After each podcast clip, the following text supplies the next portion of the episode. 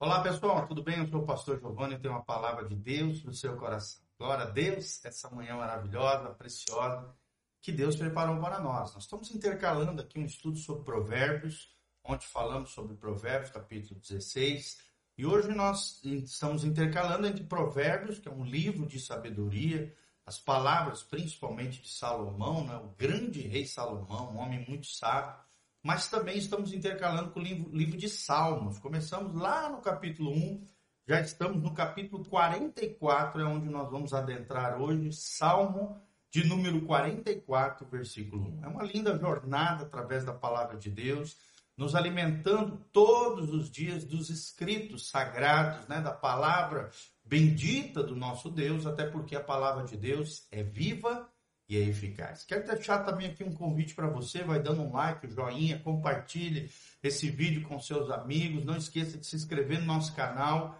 Aqui do lado também nós temos um QR Code, se você quiser estar semeando nesse ministério. Mas hoje, às três horas, nós temos um podcast tremendo com o pastor Raulzão, lá de Campo Mourão. Estará no nosso podcast às 15 horas, ao vivo no YouTube e no Facebook, PR Giovanni. E também nós estaremos à noite juntos aqui num culto abençoado, no culto da fé na igreja Casa na Rocha. Doutor Camargo, 4555, aqui no centro de Umuarama, Paraná. Amém? Mas vamos que vamos então. Salmo de número 44. O tema hoje é a luz da tua face. A luz da tua face. Será que eu tenho a luz da face do Senhor sobre a minha vida? Vamos ver o que, que o salmista nos ensina sobre isso versículo, capítulo 44, versículo 1, o texto sagrado diz: Ó oh Deus, nós ouvimos com os nossos ouvidos, e nossos pais nos têm contato, contado a obra que fizeste em seus dias, nos tempos da antiguidade. Aqui nós vemos o princípio de passarmos adiante os grandes feitos no Senhor. Aqui nós estamos vendo né? E quem escreveu aqui foi é, Masquil, um músico moro, um músico mestre, um dos filhos de Coré. Ele está relatando os grandes feitos do Senhor que ele havia ouvido dos seus pais. Olha só, temos ouvido o que o Senhor tem feito. Os nossos pais têm contado os, as obras do Senhor. Por quê? Porque naquela época a tradição, né, os, os grandes feitos do Senhor era, era passado de pais para filhos através das gerações. Olha a importância de nós dedicarmos tempo de qualidade com os nossos filhos. Olha a importância de nós ensinarmos os nossos filhos os grandes feitos, relatarmos as maravilhas e a obra do Senhor. Então, desde os tempos antigos, né, até a lei mosaica, os ensinamentos dos princípios e valores bíblicos eram de forma oral, relatado de pais para filhos. E mesmo com o surgimento da lei mosaica, o Pentateuco, os cinco primeiros livros da Bíblia, nós vemos que esta prática de ensinar os filhos o caminho da vida eterna, o caminho do Senhor, o temor do Senhor, do Deus de Abraão, Isaac e Jacó, perdurou até hoje. Os judeus, né, os hebreus têm isso como algo cultural, ensinar os filhos o caminho do eterno, contar para os filhos os relatos dos grandes feitos do Senhor dos tempos de antiguidade. Aqui nós estamos falando de legado espiritual, de uma espiritualidade passada de geração em geração. Mas aí surge o versículo 2: Como expulsaste os gentios com a tua mão e os plantastes a eles, como afligistes os povos e derrubastes. Então, a primeira obra que ele está relatando aqui. Como é que o Senhor expulsou os gentios, ou seja, aqueles que não eram judeus, aqueles que não eram do povo de Deus, os israelitas, com a tua mão. Ou seja, expulsou da onde? Expulsou da terra prometida, da terra de Israel. Através do, da invasão de Israel na terra prometida, a terra que Deus havia prometido, eles expulsaram os povos que estavam ali, os, os cananeus, os heteus, os heveus, os jebuseus, vários povos que estavam ali foram expulsos pela mão poderosa do Senhor, Deus agindo através dos exércitos de Israel, os afligiste, né? Afligiste os povos e os derrubaste. Ou seja, o salmista está relatando que quem deu a vitória foi o Senhor. Quem é que tem dado a vitória na sua vida, meu irmão? Será que você tem colocado Deus na frente em tudo aquilo que você faz?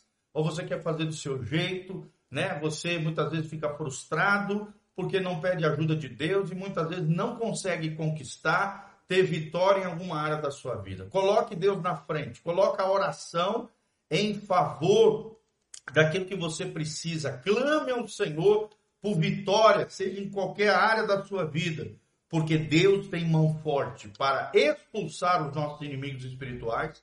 E hoje o crente tem três inimigos espirituais. Primeiro é a nossa natureza pecaminosa, que Paulo chama de carne. Segundo inimigo é o cosmos, o mundo, o mundo corrompido, o mundo que jaz do maligno, o mundo né, que, que engloba todos esses sistemas de políticos, educa educacionais, a mídia, tudo aquilo que é contrário aos princípios e valores de Deus que de alguma maneira tentam nos afetar, nos infectar, nos corromper e nos levar para longe de Deus. E o terceiro inimigo, é o mais conhecido deles, é Satanás e os demônios. Primeira carne, segundo cosmos, o mundo corrompido, e terceiro, Satanás e seus demônios serão expulsos, serão derrubados no nome de Jesus sobre a tua vida. Eu declaro a vitória do Senhor, eu declaro os anjos do Senhor subindo e descendo, servindo os filhos de Deus, auxiliando você naquilo que você precisa. Louvado seja o nome do Senhor. Versículo 3: Pois não conquistaram a terra pela sua espada, nem o seu braço os salvou, mas a tua destra e o teu braço, a luz da tua face, porquanto te agradaste deles. Olha o grande segredo. O Senhor te agradou deles. Olha a importância de nós fazermos a vontade de Deus. Não a minha vontade, não a tua vontade, mas a vontade de Deus. Temos uma vida de fé, temos uma vida de obediência à palavra de Deus, e assim agradamos o coração de Deus, iremos conquistar a terra que Deus nos deu, e aqui está falando de uma posição de bênção, de prosperidade, de favor de Deus, não pela espada, nem pelo nosso braço forte, né? Aqui no sentido da autoconfiança, da confiança em si mesmo, nos seus dons, nos seus talentos, no seu patrimônio, no seu currículo Lattes, né? no seu currículo profissional, não. A nossa conquista, a nossa vitória é no braço forte do Senhor.